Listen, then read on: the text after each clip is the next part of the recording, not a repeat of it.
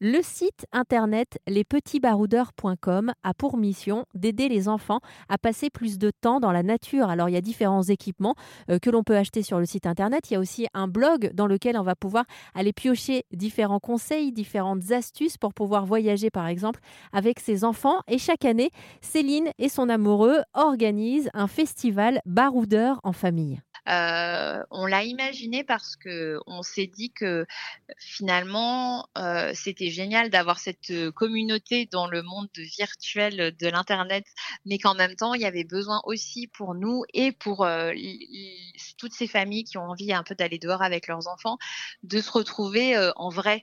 assez naturellement, on en est venu à penser qu'il fallait qu'on ait un événement, un peu un événement totem qui voilà qui, qui soit à l'image de ce qu'on de fait chez les petits baroudeurs.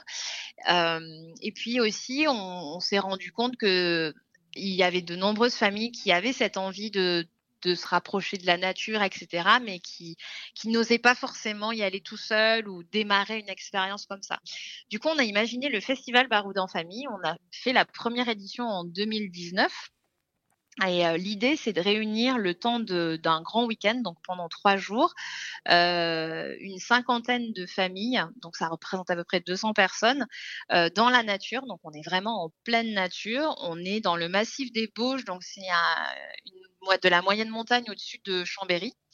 et dans cette nature un peu préservée, en fait, les gens vont dormir, les familles vont dormir sous la tente. Du coup, l'idée c'est de partager des activités en famille où tout le monde participe. Donc, c'est pas les enfants d'un côté, les parents de l'autre, c'est vraiment tout le monde mélangé.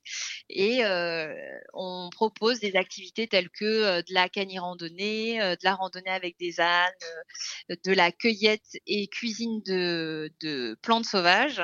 Euh, on va aussi proposer un, atelier un petit, peu comme de la survie, mais vraiment pour les enfants. Donc, euh, comment on construit un abri, une cabane, euh, voilà, des petites choses comme ça. Alors, si jamais vous voulez vous mettre à voyager avec vos enfants ou leur permettre tout simplement de se reconnecter à la nature, n'hésitez pas à aller faire un petit tour sur lespetitsbaroudeurs.com.